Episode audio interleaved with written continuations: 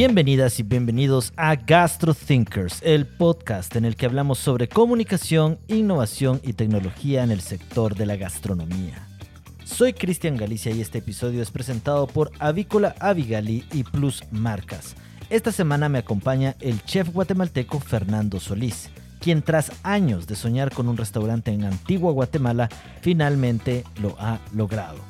No sin antes pasar por una serie de eventos que sirvieron de prueba y error para cumplir su meta. Fer nos compartió cómo inició Nanik y las múltiples responsabilidades que adquirió al abrir su restaurante en el Hotel Mestizo, así como su incursión en negocios de coctelería. Espero que aprendas de esta charla tanto como yo aprendí de esta. Fer, muchas gracias por acompañarnos esta tarde en Gastro Thinkers y por permitirnos grabar en tan bello lugar. ¿Dónde nos encontramos? Hola Cristian, bienvenidísimo a tu casa. Primero que nada, muchas gracias a, ti también por la oportunidad de una pequeña entrevista aquí en Gastro Thinkers. Estamos en Restaurante Nanik, ubicado en Antigua Guatemala, nueva ubicación, en el interior del Hotel Mestizo. Muy bien. Hey, por cierto que ha cambiado mucho. La última vez que vine por acá a visitarte, eh, este lugar en el que nos encontramos tenía unas sillas bien antiguas, eh, tradicionales, diría yo, de un restaurante en Antigua Guatemala. Estaban aquí el chino Sosa y Mario Godínez probando tus platos, muy felices. Nosotros los venimos a interrumpir. Estábamos Estábamos compartiendo, sí, sí, sí. Sí, y han habido muchos cambios. Ahora se ve este lugar tan prolijo. Sobrio. Sobrio, esa era la palabra que estaba buscando, precisamente sobrio. Pero ya vamos a hablar del nuevo Nanik. Primero tenemos que hablar del antiguo Nanik y otras cosas más. Eh, Fer, por cierto, gracias por este refresco que estoy tomando. ¿Qué es lo que estoy tomando? Te estás tomando ahorita un refresco de tomate de árbol. Eh, el tomate de árbol pues es una fruta que normalmente se utiliza en salsas, por ejemplo, para tacos, salsitas así varias. Em, a mí la idea me la dio una amiga colombiana, que en Colombia se toma el refresco de tomate de árbol, pero solo lo licúan. Lo que hicimos aquí fue darle el twist como para darle ese, esa línea guatemalteca, ¿sabes? Que nos encanta, por ejemplo, hacer el... Me basé bastante en el fresco de chilacayote, el chilacayote que se cocina con, con panela y aromáticos. Entonces el tomate este de árbol también lo cociné con aromáticos y panela para dar este toquecito como un, un refresco bien, bien especiado. Y después pues hacemos un mocktail. Es un coctelito que no tiene alcohol. Y ya, pues eso es básicamente. Algo fresco, algo diferente. Sí, está, está muy sabroso. Me alegro, gracias. gracias. Realmente me, subió el ánimo porque, mm, mira, eh, te conté que he estado un poco mal, entonces estoy medicado, no puedo tomar alcohol. Eh, normalmente cuando uno va a un restaurante pide, o sea, yo pido, pues, ¿qué hay? Una naranjada con soda, una naranjada con agua, una limonada. Sí. Una rosa de Jamaica, pero aquí había un refresco de tomate de árbol. Nunca lo había probado y me encantó. Excelente. Más o menos, pues, la visión de Nanica es esa. La gente que conoce a Nanik lo, lo identifica como un restaurante diferente, que nos expresamos de manera diferente en la comida, diferentes combinaciones, siempre llevando una línea de ingrediente nacional, pero metiéndole técnica, metiéndole un poquito de cabeza, viendo algo que nos parezca interesante trabajar. Y eso es básicamente la filosofía que tiene Nanik. Ok, muy bien. Pero antes de hablar de esa filosofía, de hablar de Nanik, de lo que estás haciendo, quiero que empecemos por tu Instagram personal. Estás como arroba eh, fersgs92. Cuando entro a tu perfil, lo primero que leo es que eres cocinero en Nanik, en Mestizo y en Uleu. Además, indicas que próximamente serás bartender en Los Chayes, un café bar que se desprenderá de, de Nanik. Y hoy que entré al hotel estabas en la recepción. Así que dime, ¿cómo puedes trabajar en todos estos proyectos a la vez? ¿Te das abasto? Después de falla y error en la organización, hemos tratado de, ir, he tratado de organizarme un poquito mejor. Mi prioridad pues siempre ha sido Nanik, es mi primer emprendimiento o mi bebé. Entonces siempre le trato de dar prioridad a Nanik hablando un poquito de la, del Nanik de antes, eh, el que ubicábamos en zona 11, ese lo fundé con mi expareja, ¿sí? durante dos años trabajamos juntos y después pues ya eh, seguimos el, seguí yo el proyecto por mi cuenta. Y era eso, ¿sabes? Un personal poco. Éramos dos personas en Nanik donde hacíamos todo. Más practicantes que de vez en cuando teníamos, pero no era una gran cantidad de personas. Entonces, de repente yo me... Te dedicas a todo, ¿no? Desde la administración, la compra, el mise en place, la organización, las reservas, pagos, todo. Entonces, ahora, con la oportunidad que se me da de volver al plan inicial, que era tener a Nanika en Antigua, pues en una industria un poquito más grande, ya ahora me toca delegar. Y eso es lo que me ha, me ha dado la oportunidad de involucrarme en diferentes proyectos.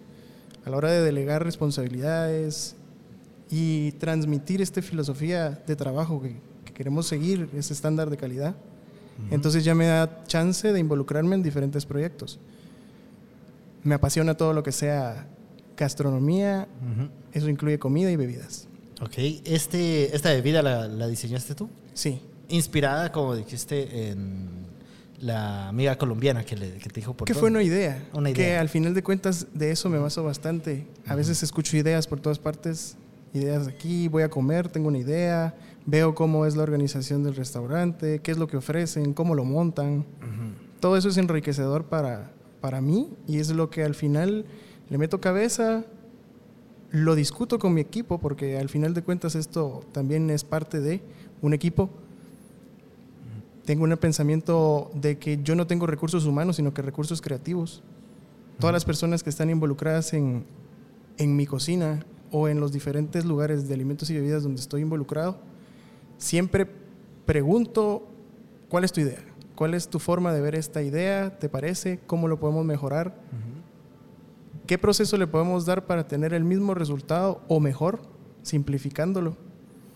Entonces, al final de cuentas, lo que trato de hacer es involucrar a toda la gente con la que trabajo, desde mi, desde mi sous chef hasta el practicante que viene, porque me parece interesante la manera en la que piensan cada uno. Y ya que pueden ser tal vez pensamientos no tan acertados a lo que queremos, pero al final de cuentas se pueden como darle el twist Okay a que no sea funcional. Y de ahí han salido grandes ideas. Y, eso es muy bueno. Involucrar al equipo, también ellos traen opiniones, tienen experiencias y, las puede, y pueden transformar algo que tal vez solo le hacía falta, como dices, un twist, incluso algo que tú hayas hecho o pensado. Algo que tal vez yo no haya visto, que se me pasó por, por, la mente, por, por delante y otra persona se dio cuenta, escucharlo. No, no hacerle silencio, como esto es lo que yo digo y esto se hace y punto, no, sino es ¿Qué podemos hacer para mejorar? Muy bien, esa experiencia que tuviste eh, en tu primer, em, em, tu primer proyecto, en Nanik, donde dices éramos un poco, poco personal, pero haciendo muchas cosas, eh, es lo que te ha llevado a tener, por ejemplo, experiencia hoy que me dijiste, hoy es lunes, hoy es, eh, tengo que ver cosas administrativas, por eso estaba sentado en recepción. ¿Cómo te va en, ese, en ese rubro? Porque hay muchos que piensan, bueno, los chefs son hace todo, pero a veces sí son hace todo. Sí, a veces somos hace todo, todólogos, le digo yo, somos todólogos. Como, como chef, como head chef de un restaurante, pues me toca ver más que la cocina, la administración y de que todo esté en el restaurante para la buena funcionalidad. Marca, eh, crear o diseñar un estilo de trabajo y un orden para que trabajemos en armonía, ¿sí? En, un trabajo en equipo, ordenado. El desorden para mí es estrés extra, por ejemplo. Tener la mesa todo desordenado es involucrar más estrés del que ya tenemos encima. ya sabemos que pues la carrera de cocina es correr, hacer rápido las cosas, bien hechas y tratar de dar un buen servicio, ¿no? Es además de alimentar a, a las personas, ¿no? Que mejor si trabajamos organizado, ordenado y ya con unos pasos a seguir o tal vez unos manuales que de por sí se van implementando poco a poco.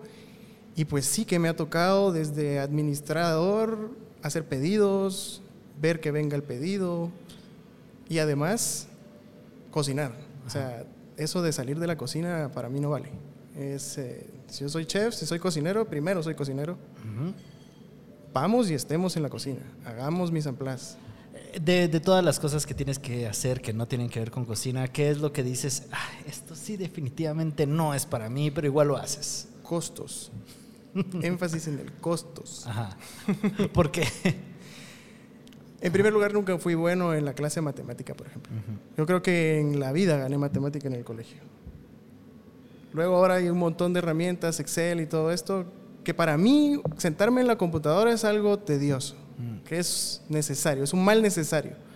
Al final de cuentas, eh, interactúo mejor con ingredientes, frutas, verduras, que con tecnología. Eso de por sí, hasta en las redes sociales o el teléfono o la comunicación, a mí se me va la onda.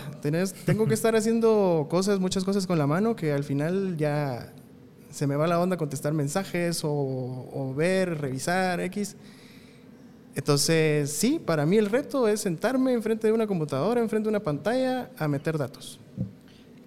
Ese es el mayor reto. Ese es el mayor reto para mí. Pero lo sigues haciendo. Hay que hacerlo, hay que hacerlo, para tener una idea. bueno, eh, Fer, cuando te conocí eh, a principios de este año, no estabas involucrado en todos estos proyectos. Em, creo que únicamente pues trabajabas en Nanik, allá en Ciudad de Guatemala. En aquel momento, tu restaurante de alta cocina estaba ubicado prácticamente en una zona residencial, en un área de la ciudad poco habitual para los restaurantes de autor. Si no recuerdo mal, me comentaste que ese proyecto lo empezaste como un comedor y luego decidiste apostar por algo más complejo. Y aquí voy a hacer un paréntesis para las personas que nos están escuchando y se preguntan por qué hay tanta resonancia, por qué hay tanto eco, porque ahora estamos en el nuevo Nanik y es, eh, son un par de cúpulas enormes. Son cúpulas, inspiradas en la calle del Arco. Eh, inspiradas en la calle del Arco aquí en Antigua Guatemala y tienen ese gran, ese gran eco y por eso se escucha así. Eh, pero en aquel entonces, lo que se escuchaba en ese Nanik era mucho el paso de los carros, porque estabas en un área comercial muy fuerte. Así que eh, ahora, bueno, hablemos de, tu primera incursión, de ese comedor que se, que se volvió Nanik. ¿Cómo, ¿Cómo inició esa idea? Bueno, Nanik empieza en el año 2009, a finales del 2009, con una idea. Después de darme la tarea de asesorar a diferentes personas aquí en Antigua Guatemala para poner restaurantes, pues dije yo, bueno, si estoy asesorando a gente para poner restaurantes, me gustaría a mí tirarme al agua con mi propio proyecto. Y así empieza. En diciembre de 2019 empiezo ya la idea, empiezo a ver presupuestos, empiezo a ver locales. En ese tiempo estaba viviendo en Antigua, eh, acá en Antigua. Entonces me empiezo a ver de un local, eh, empiezo a ver equipo, toda esta ilusión de montar en Nanik.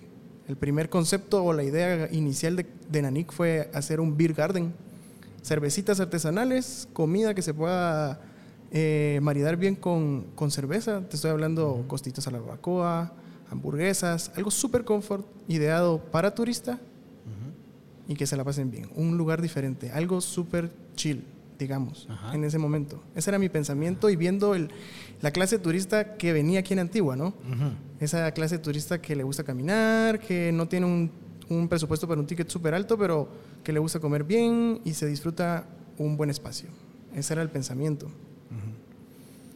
Estamos casi listos y en marzo nos cierran el país. Viene pandemia.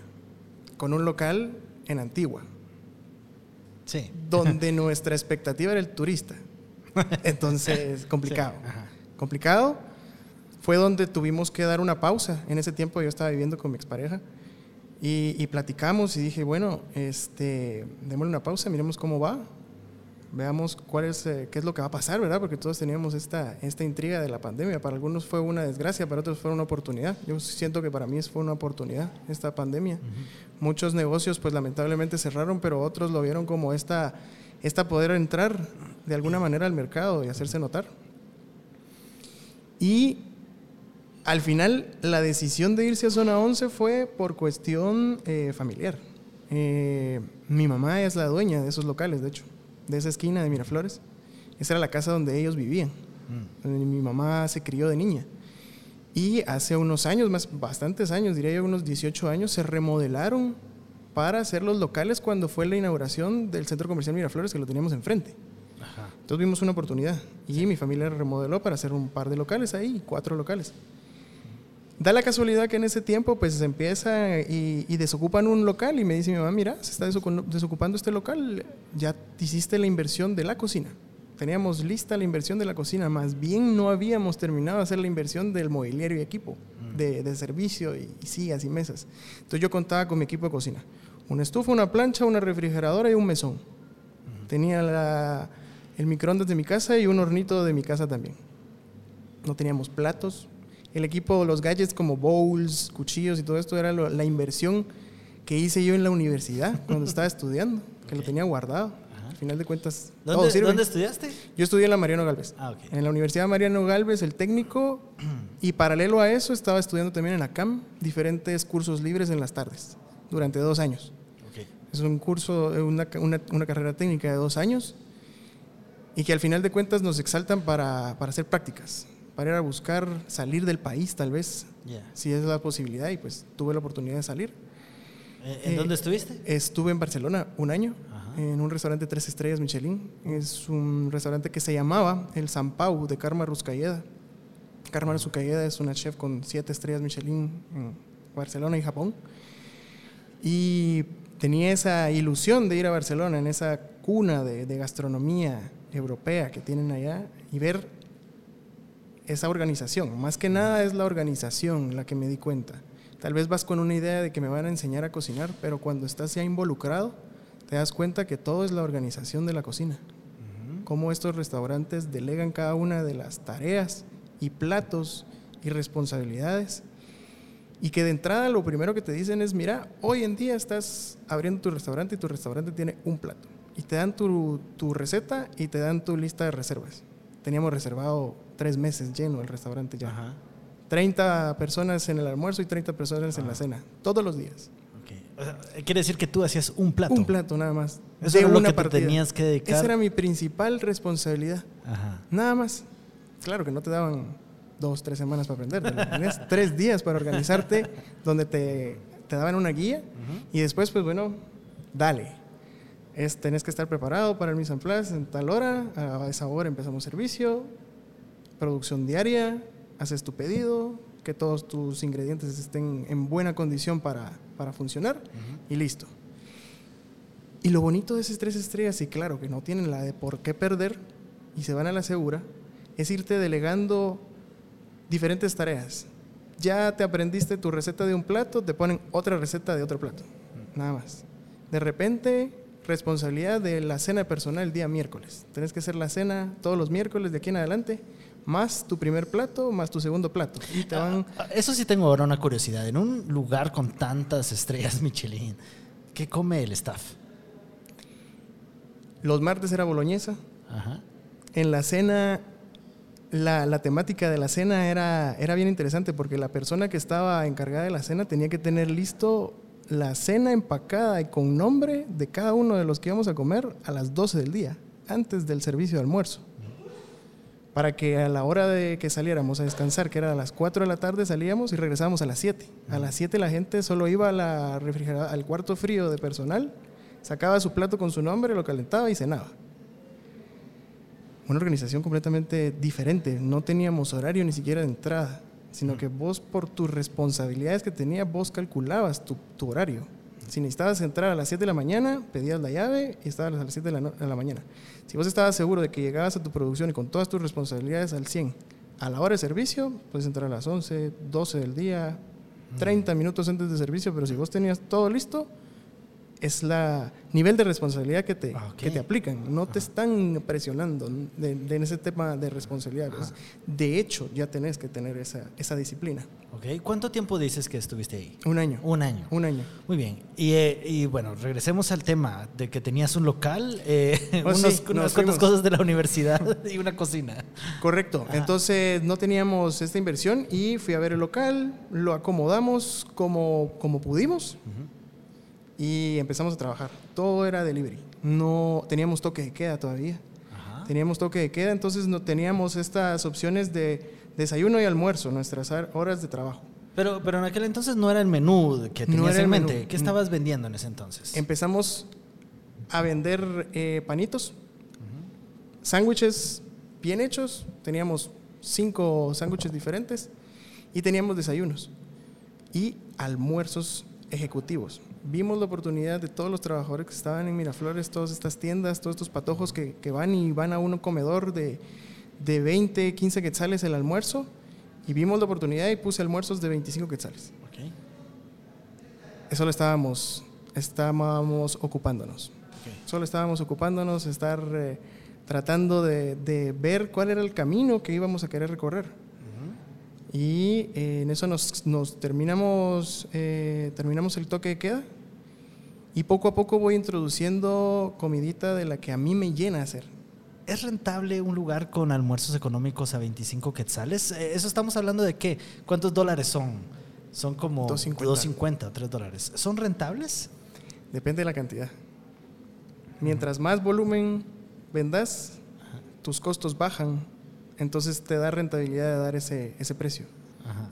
Yo en mi caso, por eso te digo, solo estábamos ocupados. Solo estábamos ocupados. Nada más. Muy bien. Muy bien, ya, ya. Prosigamos entonces. Viendo esto, pues no estaba yo al 100% como satisfecho de lo que estaba haciendo, ¿sabes? Eh, tenía la idea de que voy para más. Algo que me llene, algo que yo esté satisfecho con el trabajo que estaba haciendo. Cosa que no me llenaban en el 100%. Panitos, pastas, Ujú. almuercitos, todos los días cambiaba el menú. Vendíamos de 12 a 25 almuerzos diarios, te estoy diciendo. Era, Sí, era complicado. Ajá.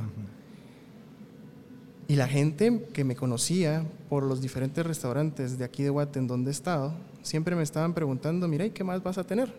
¿O qué más vas a hacer? ¿O a qué hora va a haber la cena? La gente me estaba preguntando una expectativa, ¿sí? Fue cuando poco a poco, trabajando, ahorrando y, y- y- y administrando bien lo que podíamos generar, se nos dio la oportunidad de la remodelación. Ahí me hice aliado de un artista guatemalteco, Eric, Eric Boror, que platicamos, yo vi su arte que, que lo estaba exponiendo en diferentes restaurantes en Guate y me pareció muy bonita su línea de trabajo.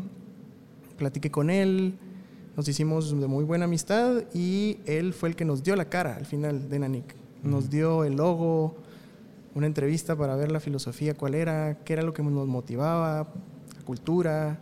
Y a base de eso hicimos ya el logo, hicimos la, la remodelación del restaurante, pudimos comprar mesas. No teníamos mesas, no teníamos sillas, eran banquitos plásticos. Y de hecho teníamos tres mesitas de madera, que fueron las que le compré a Diego en Flor de Lis cuando estaba vendiendo un par de, de mesitas que, de flor. Le compré tres y esa era la que estábamos utilizando, y banquitos de plástico. Y así servíamos la comida. ¿Cu- ¿Cuántas personas cabían en, en ese Nanik? En el inicial, inicial, Nanik tenía capacidad para nueve personas. Nueve personas. Nueve personas nada más. Ajá. Después de la remodelación subimos a 14 personas. Y así nos mantuvimos por tres años. Hmm. Nos mantuvimos por tres años y entonces ahí ya saqué este menú cambiante. Al ser tan poca las personas que podíamos atender y la afluencia de gente también por estar en esta ubicación completamente separada de, del movimiento gastronómico que se vive hoy en día, Sí, que era o sea, cruzarse la ciudad entera para Sí. poder ir. sí. También no es que no, no teníamos esa afluencia de gente tan constante, entonces me di la libertad de hacer un menú cambiante.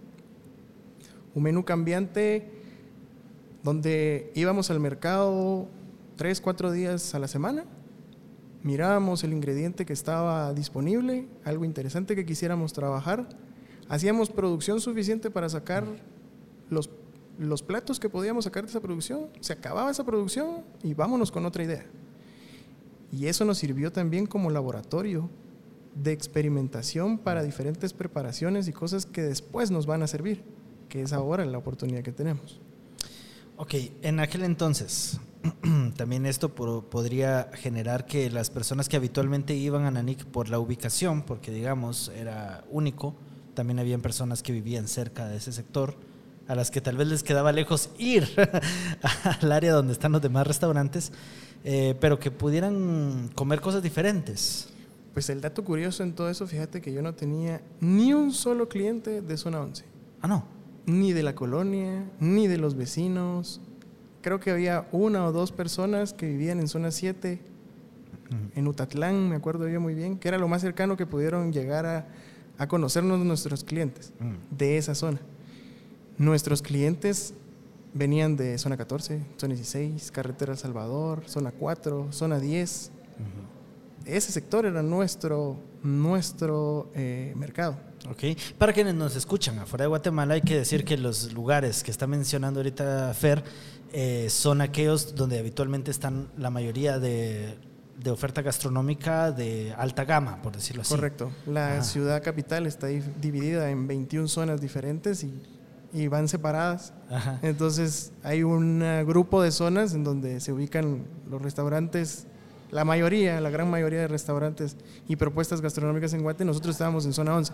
Donde Del no. otro lado, donde no hay nada. Y si hay, hay food courts y centros comerciales y comedorcitos de almuerzos. Ya. Nada más. Pero, pero es interesante el tema que dices, porque también este es eh, en Miraflores precisamente eh, este mm, food court que hicieron con propuestas gastronómicas también de alta gama que se llama el picoteo, le ha costado mucho eh, generar público.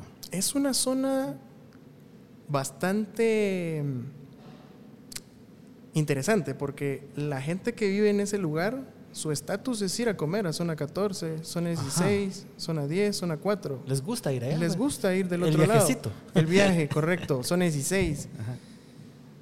Mientras que el cliente de Nanik era de esa zona. Ajá. Salía de la zona donde estaban los restaurantes para llegar a zona 11. Y había gente que ni siquiera conocía el centro comercial que ya tiene más o menos unos 18, 20 años de existir. Sí. No lo conocían. Ni tampoco habían ido como que a esas colonias. Estábamos en la colonia Mirador. Ajá. Entonces no teníamos parqueo tampoco. Sí, no había. Era, era una experiencia ir. Era, la gente nos consideraba un restaurante underground, donde ibas y ibas a redescubrir no solo la zona, sino que la propuesta que estábamos dando, que tampoco no la estábamos publicando. Sí. Llegabas y había un menú de 12 platos, sin mucho, y era lo que teníamos. ¿Y era sostenible tener el proyecto ahí? ¿Con 14 personas? ¿Abriendo en horarios específicos? Al final de cuentas, sí. Al final, cuando ya le pusimos esta filosofía que estamos trabajando, esos platos cambiantes, ya empezamos el, la publicidad de boca a boca del yo fui a comer ahí, ya nos empezaron a, a reconocer algunos medios de comunicación y ahí es donde empezamos ya a hacer esta clientela un poquito más recurrente. Ya tuvimos, ya empezamos a tener esta, esta seguridad de que sabíamos que íbamos a tener clientes y poco a poco hacer este nombre de Nanik. Y aparte que nos, lo que más nos ayudó en todos estos tres años que estuvimos ahí fueron eventos, eventos privados. Y muchísima gente me alegaba, ¿sabes? Porque eh, a la hora de tener un evento privado, pues éramos un equipo de tres personas, de dos personas. Al final de cuentas no era el ojo de voy a dejar funcionando el restaurante y yo me voy a ir a sacar un evento era de cerrar el restaurante. Entonces siempre estábamos avisando hoy servicio cerrado por evento privado. Entonces había gente que quería llegar a comer. No era un restaurante que se hicieran reservaciones. Claro, agradecemos las reservaciones para poder nosotros estar listos y tener una idea de lo que vamos a tener, pero al final de cuentas era gente que o iba de regreso del antiguo y se acordaba que estábamos en el camino y pasaban, o era gente que, que antojo y vamos a damos el viaje y vámonos a zona 11 a comer. Entonces ahí empezamos a hacer esta, esta afluencia. Pero por lo mismo de eso de los eventos, a veces defraudábamos un poco a mi clientela y, y tal vez hasta perdíamos un poco de credibilidad a la hora de será están abiertos, será están cerrados, tendrán evento. Entonces ya empezaron a la gente a acostumbrarse a preguntarnos en las redes sociales. Mira, ¿están abiertos? Sí. Sí, vénganse. Eh, mira, ¿están abiertos? No, tenemos un evento. Hoy estamos en Antigua. Hoy estamos... Hemos ido hasta el lago a sacar eventos. Entonces ha sido un proyecto muy versátil, muy bonito, muy alegre. Muy bien, hablemos ahora de, de tu cocina, ¿sí? El día que llegué probé un tamal de pato, que debo decir estaba espectacular. En Guatemala el tamal es un plato que se sirve tradicionalmente con carne de cerdo o gallina, pero tú lo serviste con pato. ¿Por qué decides servir en tu restaurante un tamal y por qué decidiste ponerle eh, pato en lugar de una carne común? Bueno, básicamente Nanik es un restaurante donde vemos la tendencia cultural de, de guate, por supuesto, que es lo que me interesa a mí exponer. Entonces, platos que normalmente te comes en cualquier, en cualquier plato, un tamal, un recado, unos frijolitos colorados con, con chicharrón, por ejemplo. Y entonces pensar un poquito en el ingrediente, qué es lo que voy a, qué es lo que, que- que- queremos algo normal que, que- puedas probar en cualquier parte, o mejor le metemos técnica y le metemos un ingrediente que no, no normalmente está en, ese, en esa preparación. ¿Qué pasó con ese tamal? Ese tamal siento yo que es uno de, las, de los platitos que, que no debería de perderse nadie. si tiene la oportunidad, pruébelo. Eh, inició la idea con una cena de Navidad. Yo propuse, hay, hay un, hay, un event- hay un espacio, el Teatro Gastronómico, en zona Ah, 10, donde es una mesa para 10 personas, Sí. el chef cocina en una de las, de las orillas de la mesa y al final se forma una buena convivencia. Que no hay ni cocina, pero. Es una. pero es una- cocinan. sí, pero cocinamos y de repente está súper bien acomodado el lugar para dar un servicio y una, y una, y una experiencia totalmente diferente. ¿no? Sí. Entonces, nos hicimos bastante amigos con Paul y con Alejandra, que son los que guían ahí en el, en el espacio. Y yo les propongo en una de esas intervenciones que hagamos una cena de Navidad, una cena inspirada en Navidad, en, en las, en las tradiciones guatemaltecas de Navidad. Y parte del menú quería yo poner un tamal, porque no, te comes los tamales de, de Navidad, ¿no? Esos tamales navideños. Y ese chip de no querer hacer las cosas iguales. Y en otros restaurantes donde he estado me decía, mira, pero ¿por qué lo vas a arreglar si está bien? A mí me gusta hacer las cosas diferentes. Entonces, ¿de qué hacemos el, el tamal? En ese, en ese momento estaba experimentando yo con, con pato, tenía un plato de pato. Y dije, bueno, curemos la pechuga, cocinemos la baja temperatura, hagamos un tamal base, bien hecho, con bastante, con una textura bien preparado. Pero no hagamos este tamal donde todo se cocina dentro de la hoja, sino que solo hagamos el tamal base. De repente a la par hacemos un, un recado de chiles inspirado en la salsa del tamal. Necesitamos una proteína, ahora le pongamos pato. Y de repente tenía unos lorocos fermentados que teníamos un año de haberlos fermentado. Y cabal los abrimos en esa época y estaban espectaculares. Recordando así como las aceitunas y las pasas Sí. y las Ajá. que ponen en el, en, el, en el tamal navideño. Y pues sale este tamal, lo probamos con, con Saidi, que era, era mi sous chef en ese momento. Lo probamos y wow, ok, aquí hay algo. Aquí hay Sí. algo, lo exponemos en esa cena. Y la reacción de todos los comensales en ese momento fue voltearme y decirme, a ver, te cagaste en los tamales de Navidad. Entonces, al final de cuentas dije, bueno, este tamal hay que, hay que, hay que perfeccionarlo, tratar de, de- de arreglarlo a un nivel de que salga perfecto, delicioso, diferente y con una presentación muy bonita.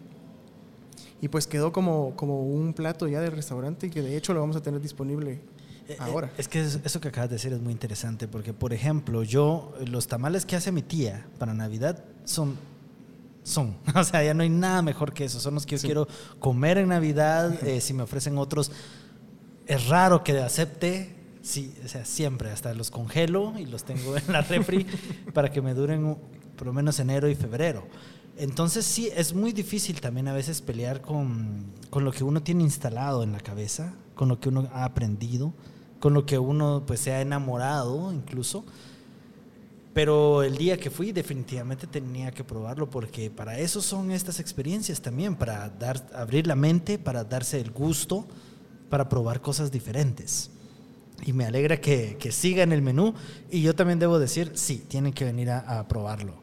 Así que eh, con esto en mente, eh, resumiendo, podríamos decir que Nanik ofrece comida guatemalteca. Guatemalteca, con un técnica internacional. Técnica internacional. Y le cambian la proteína y ya.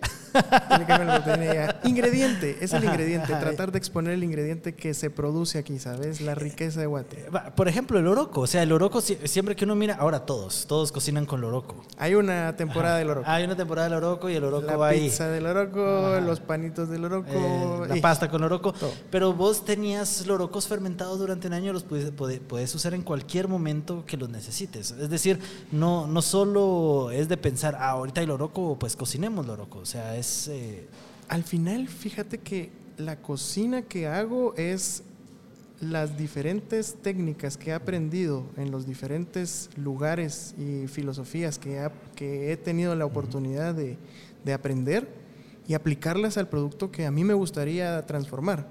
La fermentación, la primera, el primer acercamiento a fermento y a la técnica de fermentación fue en Flor de Lis.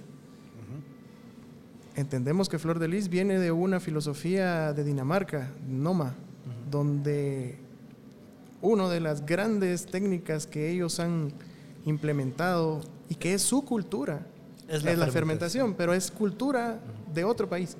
Nuestra cultura en Guate tal vez no sea la fermentación. No, porque aquí tenemos la oportunidad de tener cosas frescas. Frescas. Todo el año. Correcto. Pero al final es una técnica que te ayuda a la transformación de este ingrediente y puedes tener un resultado completamente diferente. Yo quería saber a qué sabía un loroco fermentado. Y sabía que no hay una receta tampoco de tiempo en el fermento, sino que puedes tener un fermento aquí en tres días. Como vas a saber de alguna forma. De alguna forma. Pero esa es la fermentación, el arte del tiempo. Muy bien. Última pregunta de esta sección. Eh, veo que en tu Instagram mencionas que tu nahual es el quej, el cual es representado por un venado, si no estoy mal. Correcto. Em, ¿Qué forma? Ah, bueno, y este forma parte de la cosmovisión maya que a su vez tiene una gran influencia en tu oferta. Así que podrías explicarnos la relación entre la cosmovisión maya y tu cocina y por favor, para aquellos que no conocemos tanto, explícanos un poco sobre los nahuales y su significado.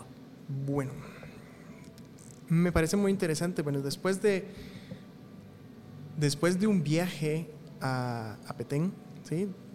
fui primera vez a Petén 2000, 2017. La verdad que no me habían llevado, ni había yo tenido la oportunidad de ir, pero cuando fui y estaba empapado de esta cultura. En ese tiempo yo era jefe de partida en Flor de Lis, estábamos en Cayala todavía. Y, y, toda esta cultura que nos inculcó el restaurante del Producto Nacional, de hacer la historia, de por qué las técnicas de aquí, el nixtamal, ¿sí? Entonces yo iba con esa, esa mentalidad a conocer nuestra cultura, mi cultura maya. Y me voy y me topo con este parque en Tikal, con las, con las con las pirámides y toda esta energía que se siente de, esta cultura. Y me vengo fascinado y me, recuerdo en el colegio que en alguna vez me dejaron de tarea leer el Popol Vuh, pero seguramente no lo hice. Entonces vengo y compro mi libro El Popol Vuh y empiezo a leerlo y, veo toda esta similitud. Si, si, lees el Popol Vuh con ojos de cocinero te das cuenta de que es puro ingrediente es puro ingrediente y entendés por qué los, los chapines somos tan tranceros. Siempre buscamos cómo, cómo hacerlas para salir ganando, ¿sabes? Es cultural. Entonces eso me llama mucho la atención y me enorgullezco de, de, ser descendiente de esta cultura.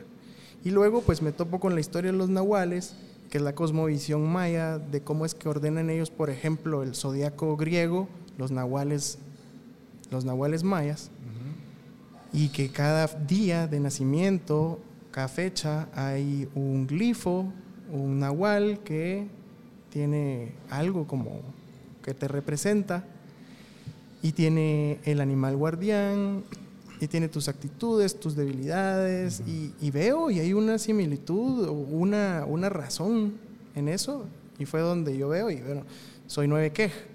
Quej es eh, venado, venado, el animal guardián es el venado. Y luego empiezo a leer el speech y digo, ok, sí, va conmigo, va un poco conmigo, con lo que, con lo que soy, con mi actitud, y, empiezo a entenderme un poquito más en introspectiva. Y veo que la, gastronomía y la gastronomía maya, un mestizaje al final de cuentas con, con la cultura española, con los, con, los, con los conquistadores, surge la gastronomía guatemalteca, que es una mezcla de la tendencia española y de la cultura maya. Y todos estas, estos movimientos de, tamales, de fritos, de antojitos que se asemejan y, es donde, donde me encanta. Y, por eso me, mi tarea al final o mi responsabilidad, siento yo, es transmitir esa cultura mediante la comida.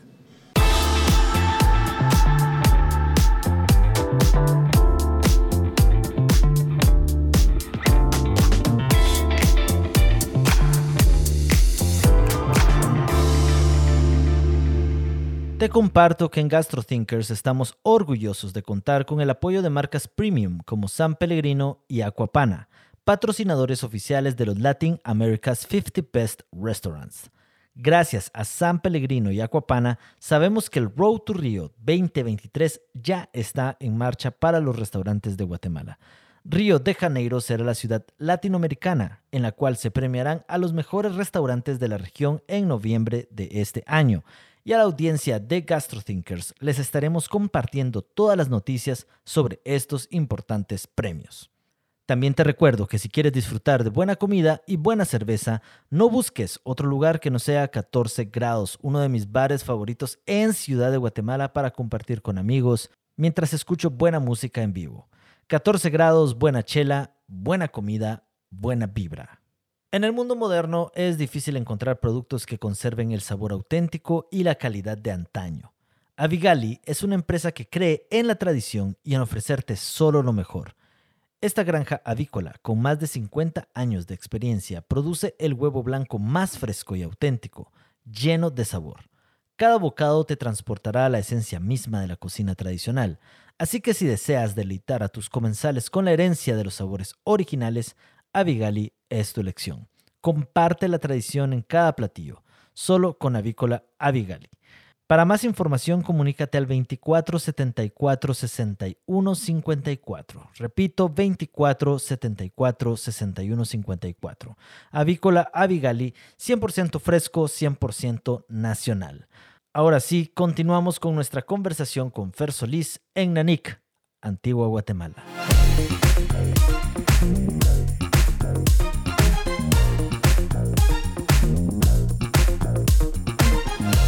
Fer, próximamente abrirás Nanik dentro de este hermoso hotel. Sé que además ofrecerás desde tu cocina la alimentación para el resto del lugar y que se viene el café Bar Los Chayes. ¿Cómo pasaste de un restaurante en Ciudad de Guatemala a manejar todo este proyecto aquí en Antigua Guatemala? Bueno, es un montón de proyectos. Ajá. Sí. Ok. Eh, como te dije en un principio, la idea de Nanik era antigua. Desde un inicio era antigua, era donde quería estar. Y eh, tuve una pequeña reunión en, allá en zona 11. Me contactaron mis amigos de ULEU. Y pues Que tenían- es un bar muy famoso también aquí en Antigua. Correcto, ULEU, coctelería, coctelería, pero ni siquiera de, de autor, es lo que surge en ese momento, la creatividad del, del bartender y te hace el cóctel a tu gusto, no hay una carta. Increíble lo que hacen ahí, es siempre los he admirado desde, desde que eran alquimia y luego se vuelven ULEU y, y pasa todo esto. Bueno, se abocan a mí, siempre hemos tenido una muy buena amistad y ellos tienen la, la idea de meter comidita a su menú, no solo ofrecer eh, bebidas, sino que también algo de comida, porque siempre preguntan y, y tal. De- estoy en ese proceso de pensar muy seriamente cuál es el futuro de Nanik y ver que él tiene un potencial bastante bueno y muy satisfecho con el trabajo que habíamos estado haciendo los años anteriores que mi idea era o nos movemos a zona 14, que es otra zona donde pues hay un movimiento gastronómico que se está formando bastante bien, o nos vamos a Antigua. Esa era mi encrucijada en ese momento. Vengo, tenemos esta reunión con ULEU, quieren que me involucre en ULEU y lo veo yo como una señal. Lo veo yo como, ok, me están hablando de Antigua, creo que tenemos que ir a Antigua. Y bueno, y regreso y redescubro Antigua, Guatemala, con un turismo diferente. Con un turismo que, Al que estaba antes de pandemia. que al que estaba antes de pandemia. Yo creo que pandemia marcó un antes y un después en el turismo de Guate. Ajá. Y toda la bulla que ha hecho Guatemala en 2022 con la entrada de los 50 Best y la, la, la bulla gastronómica internacional que se ha hecho, ha llamado este tipo de turismo el cual busca diferentes experiencias, Ajá. el que busca conocer la gastronomía de Guate, el que busca ver qué está pasando aquí. Y lo veo y lo veo aquí en Antigua porque ¿Crees que antes no era así? No era tan no, no era- evidente. exacto. Era un turismo mochilero el que venía antes. Un turismo que buscaba hostales, que iba al lago, relajado, ticket, pero solo de una, un tiempo de comida. Entonces era otro tipo de, de turismo el que venía. Y el que venía a, a tener una experiencia, pues era muy poco. Mm, ok. Entonces me vengo a Antigua, la, re- la redescubro, veo que hay un bonito auge de turismo, gente comiendo. Un lunes vine, estaba lleno de turistas, como si hubiera sido un domingo lleno de, de- de gente caminando. Me pareció muy bonito, muy interesante. Y entonces ya formamos una alianza con Uleu donde eh, se un menucito de cuatro o cinco platos, boquitas para acompañar tus, tus alimentos y entonces me pongo a, a ver locales aquí en Antigua, a darme una idea de cómo está la situación aquí, ¿no? Muchas opciones, costos bastante altos, la renta aquí en Antigua es bastante alta. Y estoy en estas de que quiero mover el restaurante y pues un amigo, Kevin, Kevin Brand de Antigua Brewing Company, me presenta a Luis y Margarita, que son mis socios hoy en día aquí en el hotel. Y veo el hotel y es un canvas, un canvas en blanco. Ellos pues no habían hecho la inversión de alimentos y bebidas del hotel como tal, sino que ya tenían bien establecido un hotelito boutique de seis habitaciones nada más, seis habitaciones, pero con bastantes atenciones, todas las comodidades, muy bonito y se nota que le han puesto bastante cariño y corazón. Y pues platico con ellos, hacemos clic, veo las instalaciones, dentro del hotel hay diferentes lugares de alimentos y tenemos un bistró, un restaurante un poquito comfort, ¿sí? Sí. Una, una, una propuesta de desayunos, almuerzos y cenas. Tenemos la cafetería, tenemos un espacio para bar, tenemos un salón de eventos, una cocina, Vamos a ver, eh, estamos hablando de este lugar que se llama Mestizo. el Hotel Mestizo. La vez pasada que vine, eh, tuviste la amabilidad de darnos un pequeño tour aquí a, a- a Chris y a mí, que por cierto Chris te mandó saludos, Gracias. eh, de lugar y estaba increíble, o sea, hermoso lugar. Tienes un montón de áreas, había hasta una como, ¿qué? Catacumba. Hay una, hay, una, hay una cava, sí, una Bueno, cava. le decís cava, pero le decía catacumba porque había unos lugares, hay unos nichos donde Sí. alguna vez creo que hubo... Es una, casa, es una casa de 300 años de antigüedad. Estamos hablando de una casa antiquísima en Antigua que en ese tiempo pues habían criptas dentro de la casa y seguramente era la casa de alguna persona muy importante en ese momento y parte de él, su casa tenía seguramente sus, sus seres queridos Sí. acá descansando. Ahora lo vemos como una oportunidad de, de una experiencia, ¿no? sí. Una Pero- cava. Y, y bien, bien bonito, porque bajas por unas escaleras antiguas también metálicas. Correcto. bien, bien bonito el lugar. Eh, recuerdo que nos llevaste también al techo, donde estás, no sé si todavía estás con tu proyecto de un pequeño huerto ahí de... Correcto, correcto. Estamos con un montón Ajá. de proyectos, ajá, De como te estaba diciendo. Primero el, el bistró, que fue el que le cambié el menú al principio, mientras que montábamos la primera fase, que es Nanik. Nanik ya estamos casi en inaugura- reinauguración. La siguiente fase va a ser el barcito. El barcito, un speakeasy, eh, un lugar eh, lounge, donde coctelería de autor, coctelería clásica. Y, y la tercera fase va a ser la terraza junto con el- los diferentes huertitos. Ahí arriba tenemos un espacio de terraza, entonces aprovechar eso, que tenemos luz, luz solar para hacer un poco de nuestra, nuestra recolección. en las cosas que necesitamos de primera mano tal vez y que sean viables de una producción interna. Es decir, se va a diversificar la oferta. Es el trabajo que he hecho durante el- los últimos tres años en Nanit, estos cambios de, de menús, desde los desayunos, los platos comfort, los panitos, y luego al final que empezamos a hacer recetas como que ya con un poquito de ingrediente y un poquito más pensados, con historias. Eso es lo que me da ahorita el chance de meterlos en diferentes áreas en un mismo lugar. Entonces, diferentes conceptos en un mismo lugar. Almuerzos ejecutivos en la calle. Panitos, desayunos, Bueno, eh, aquí nos acompaña hoy Felipe Servión. Eh, Felipe es ah, amigo conocido de ambos, ah, incluso dices que hizo prácticas por acá hace un tiempo. Eh, él tiene un podcast que se llama Común, el cual pues eh, yo ya tuve el gusto de participar en él y pues eh, a todos por ahí búsquenlo, está en mi, en mi Instagram, eh, si no pues después les pasamos el link. Pero le voy a pedir a Felipe que piense en una pregunta para el final del podcast que te haga a, a vos, Fernando. Genial. Ajá, para, para ver, para que se vaya preparando. Muy bien, eh, regresando entonces, este lugar es excesivamente grande en comparación a tu, a tu anterior emprendimiento. ¿sí? O sea, es enorme. Yo no, no sé qué haría con, con todo esto. Pero en tu caso, ¿qué tienes? Eh, ya nos estabas contando que pues tienes preparado algo para cada una de estas áreas. Y yo te pregunto, ¿qué cosas puedes hacer acá que no podías hacer antes? Siempre eh, mi filosofía en restaurante es hacerlo todo en casa. Desde el mise en place, que incluye pastas, panes, ¿sí? Ahora me da la oportunidad de poder hacer todo eso. Tengo, gracias a la alianza que hicimos ahí, eh, tengo el equipo suficiente para poder desenvolver todas las preparaciones y recetas que se nos ocurran y que podamos eh, crear. También me da la oportunidad de dar diferentes experiencias en un mismo lugar de y de diferentes también eh, estatus. no sé si será la palabra correcta, pero como puedes venir en el desayuno a una experiencia de desayunar en la antigua un fin de semana, como podés tener una tardecita de atardecer, una, una, tardecita de sábado arriba en la terraza con cervecita, o como puedes tener la experiencia en Anik, como puedes venir solo por unos coctelitos, o bien pasarte el día y de repente hasta te puedes quedar, porque es hotel. Todo ese chance me, me, fascina y me encanta porque, porque al final es crear como un club social.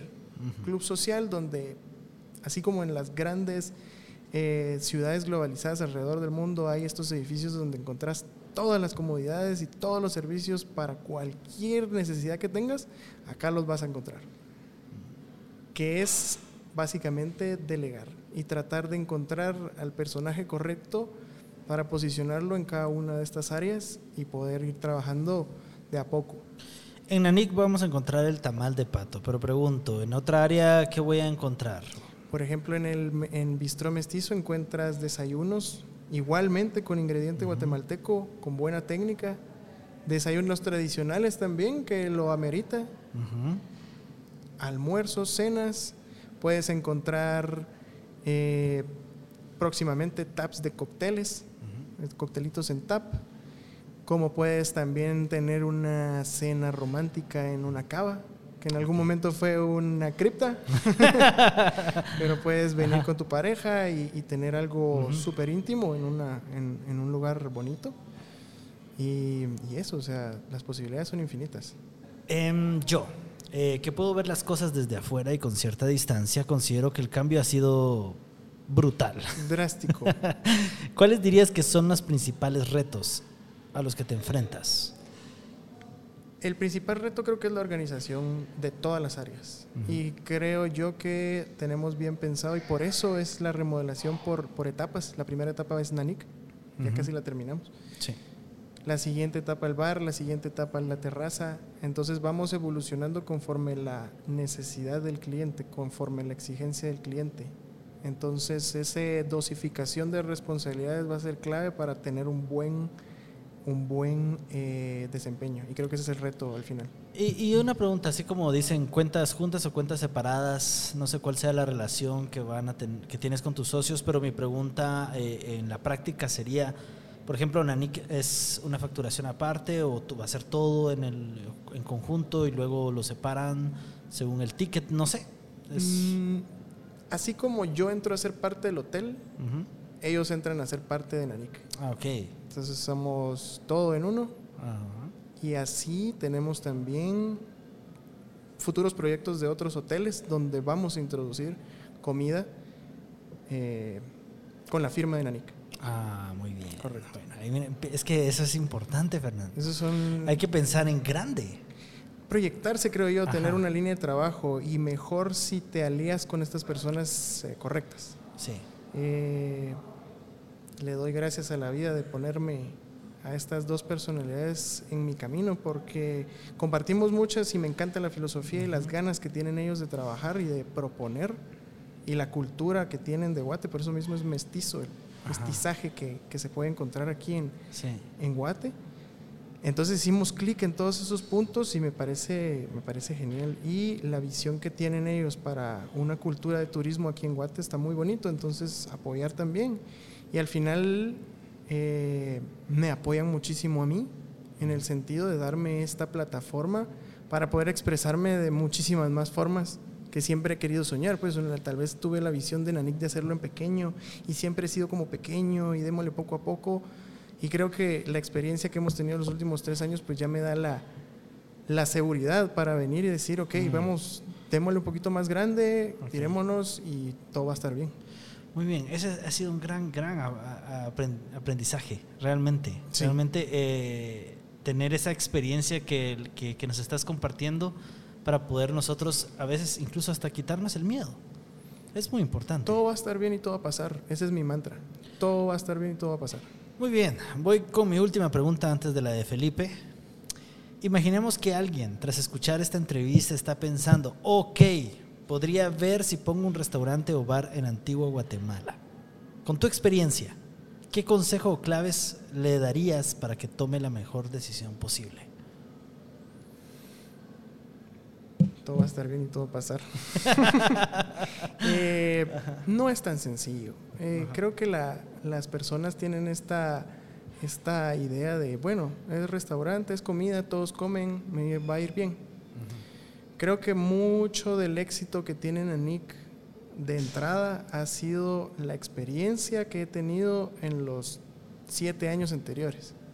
Mm. Esta experiencia me refiero a pasar por restaurantes clave, donde hay gente que te observa y te empieza a, conocer. Mm. Te dice, este patojo estuvo en Flor, este patojo estuvo en Santo Espíritu, este patojo se fue a Barcelona. Entonces vas y empezás a darle esa expectativa de que qué vas a hacer después.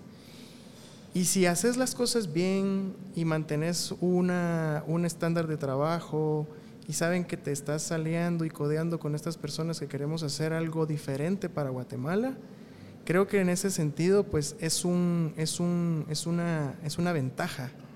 Es una ventaja esta de, de que al final vas a poner un proyecto y te va a estar buscando la gente. Vas a ver que puedes ir a tener una experiencia con esa persona y o tal vez tenés algo que qué decir interesante que, te, que, les va a gustar. Ahora, si nomás estás saliendo de la academia, si nomás estás saliendo de, de la universidad y te querías tirar al agua, se va a complicar un poco las cosas. No digo que sea imposible, no creo que sea imposible, porque no hay nada imposible, pero va a ser un poco más complicado. Y aparte, creo que la experiencia es muy importante. Eso de que te gradúas de chef, chef es un puesto en una empresa. Eh, chef es jefe en francés, para llegar a hacer eso, porque la gente es que estoy estudiando para chef. Órale, voy a salir de aquí como chef. No, vas a salir como una persona que tiene conocimientos de cocinar. Y dependiendo de la experiencia que vayas teniendo en las diferentes, o la línea de trabajo que querrás, ¿verdad? Yo conocí esta línea gastronómica gracias a, a estudiar en ACAM y por la influencia de un cocinero que hoy en día admiro muchísimo, que se hizo el head chef de Noma, uno de los head chefs de Noma, que es Pablo Soto, que él fue el primero que me dio un par de tips del movimiento este gastronómico. Eh, creo que al final de cuentas es encontrar tu línea de trabajo a lo que querés dedicarte, lo que te gusta, lo que te llena, para poder desenvolverte bien y ahí, entonces, y tener esta experiencia de administración, que es lo más, más difícil, creo yo, la administración. Entonces ahí sí yo invito a la gente a tirarse al agua es, un, es una industria muy bonita, muy sacrificada, muy, muy sacrificada. O sea, olvídense de fines de semana, olvídense de Semana Santa, años nuevos, todo eso, el cumpleaños de la mamá, el cumpleaños de la abuelita. Todos son esas, son fechas importantes para restaurantes. ¿Cuándo? Y por eso es que tal vez no somos tan, tan comprendidos, porque al final de cuentas, ¿qué fechas son las más ocupadas para nosotros cuando todo el mundo está de vacaciones? Todo el mundo va de vacaciones, todo el mundo va, se va a Semana Santa. Nosotros son cuando tenemos más, más afluencia. ¿Qué pasa Año Nuevo? Tengo 10 años de no celebrar Año Nuevo como tal. Estoy trabajando en un restaurante, me dan las 12 de la noche de un Año Nuevo, estoy trabajando en la cocina. Pero al final es una satisfacción personal ver a la gente disfrutar de tu comida, de que te escuchen cuando estás platicando de un ingrediente o el proceso de una técnica, que te escuchen de dónde viene, cómo se hace, por qué es así, cómo se come y por qué lo comen así. Eso me parece a mí muy gratificante. Y te digo, yo siento que no he trabajado en 10 años, porque me he dedicado siempre a lo que me gusta. Entonces no, no, es una carga para mí. No es como, hoy tengo que ir a trabajar. Ah, no, hoy voy a ir a cocinar. Bueno, le voy a pasar el micrófono a Felipe, a ver qué tiene para nosotros. Pues Cristian, primero que nada, muchas gracias por extenderme la invitación. Eh, me gustó bastante poder compartir este tiempo con ustedes dos. Y Fer, yo creo que mi pregunta va un poco más eh, poniéndome los zapatos, porque lo soy, eh, en- de esta generación que cada vez viene y viene más de cocineros. ¿Qué crees que, que debe de tener ese cocinero que tiene ganas de triunfar en la cocina, en el mundo gastronómico? Tal vez esos requisitos como ser proactivo, tener resiliencia, eh, querer comerse toda la producción que está adentro y querer hacer todo dentro de, ser ordenado, ¿por qué no? ¿Qué crees que debe tener este cocinero que quiere triunfar en la cocina para poder ser el mejor en, en esto que ama y le gusta? Creo que lo mejor que puedes tener es tu actitud. Si tienes una muy buena actitud, si tienes una pro, pro, eh, actitud y, y- y el pro de, de aprender y estar abierto a nuevas experiencias y escuchar, eh, creo que ya tienes un 80% de la batalla ganada. La actitud es todo. Si tienes una buena actitud, creo que lo demás solo depende de poner atención y ponerle, ponerle ganas. de echarle ganas. Sí, también me llamó bastante la atención esta parte de ser ordenado y mm, de entender de que todos estos días que nosotros creemos que podernos- podemos llegar a tener libres es cuando más comprometidos vamos a estar con nuestro trabajo, eh, más que disfrutarlo. Entonces, muchas gracias por este tiempo, los aprecio bastante a los dos. Gracias, Felipe. Bueno, yo concluyo esto también agradeciéndole a ambos por el tiempo. Eh, también, eh, Fer, eh, a nombre de GastroThinkers, que, que hayas decidido darnos el honor de que esta sea tu primera en- entrevista. Un gusto. Gracias, la verdad es que eh, ha sido muy aleccionadora, hemos aprendido mucho. Yo quiero eh, cerrar la entrevista compartiéndote algo personal. Este año, pues, eh, inicié el año eh, muy feliz. Qué bueno, qué alegre. El, pero el día que fui a, a, a Nanik fue un día muy triste. Fue muy triste. Yo mm, eh, terminé una relación que realmente era muy importante para mí. Eh, recuerdo que fue ese día justamente. Y ese día pues me acompañó a Nanik mi mejor amiga. eh, a Gabriela, quien le mando un fuerte abrazo, un gran saludo. Bueno, la cosa es que eh, eh, con ella, con Gaby, todo la, t- llevamos todo este año de estar escribiendo en un papelito las cosas buenas que nos pasan cada semana. Así cuando nos pasa una mala como esta, podemos ir a ver y recordar todo lo bueno que hubo Eso es importante. ese año.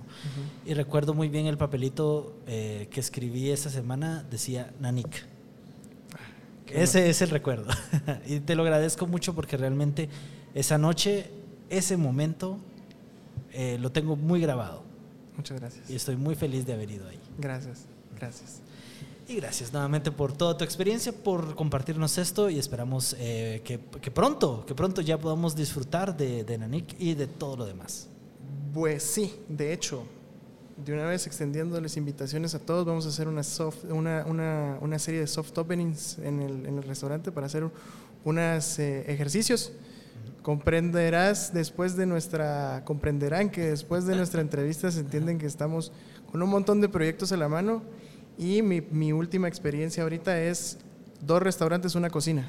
Entonces, eh, los invito de una vez. Vamos a empezar a, anunciar en las redes de- del restaurante. En, Instagram estamos como nanik-rest. Ahí es donde tenemos la mayor eh, comunicación con la gente. Entonces, eh, ahí estén pendientes. Y los fines de semana de septiembre, a partir del 15 de septiembre, todos vamos a tener servicio. Entonces, para que empiecen a hacer sus reservaciones, el número de teléfono de Nanik es el 3391-8528. Ahí estoy atendiéndolos yo directamente y pues invitados ¿Puedes repetir el, el número? 3391-8528. Muy bien, vengan, vengan, vale toda la pena. Ya, ya les contamos que aquí estuvieron Mario Godínez, el Chino Sosa, nosotros, así que vengan, está muy bueno. Muchas gracias, Cristian.